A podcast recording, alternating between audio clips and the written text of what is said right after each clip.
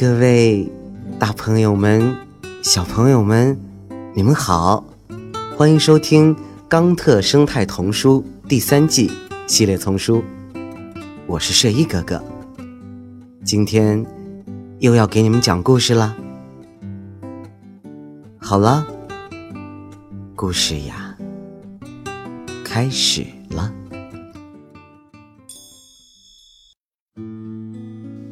欢迎每个人。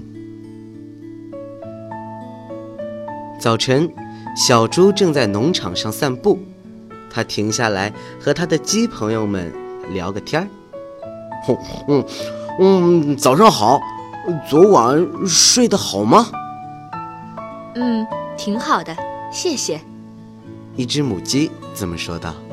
你把这里收拾得很温馨，很舒适，整个房间暖融融的。和你住在同一个屋檐下，可真是太好了。嘿嘿，嗯，很高兴为大家服务。不过呢，我很多朋友认为我疯了才和一群鸡住一起。他们说你们可能会把流感传染给我。嗯，我们不用挤在小笼子里，呼吸自己的粪便浮尘，而是睡在你上面，享受你身体散发的热量，同时你保护我们的安全，防止狐狸进来。多放松啊！你们吃掉了所有烦人的虫子和苍蝇，帮助我保持清洁和健康。你不介意帮我捉身上的寄生虫，对吧？那感觉就像被温柔的按摩。和你住一起太好了。你瞧，你吃的东西我们不吃，你吃剩的残渣养活了土里的生物，这些生物让我们更强壮了。的确是这样，这周围有森林、灌木丛和草地，有我们生存所需的所有东西。但我们中有些鸡，并没能活很长时间。母鸡突然有些伤心地说：“是谁想杀害你们？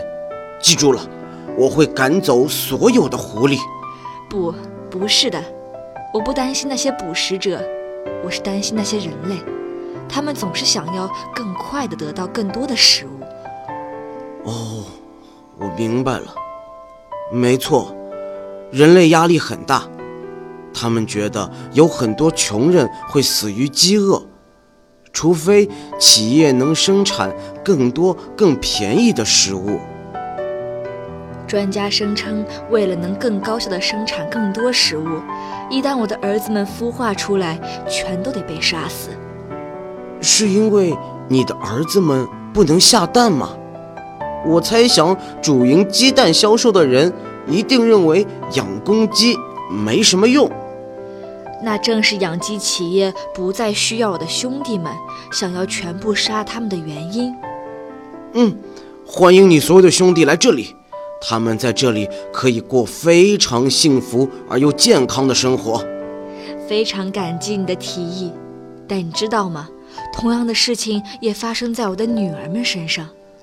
我以为他们会留着母鸡下蛋呢。唉，他们会留下一些品种中的所有母鸡来下蛋，但另一种用来产肉的鸡就不一样了。一旦那些鸡孵出来了，他们会把母鸡和公鸡分开，杀死所有母鸡，因为它们不能长出和公鸡一样多的肌肉。所以。这些都是以提高产量为名义吗？让母鸡们也都来这里和我们住在一起吧。谢谢你如此关心并邀请别人分享你的住所。我们确实生活在富足的土地上，在这里，大自然永远都为我们提供充足的食物。您刚才收听到的。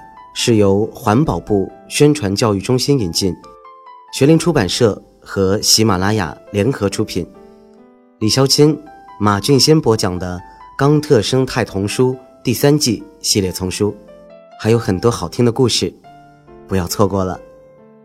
感谢您的收听，让我们下期再见，谢谢。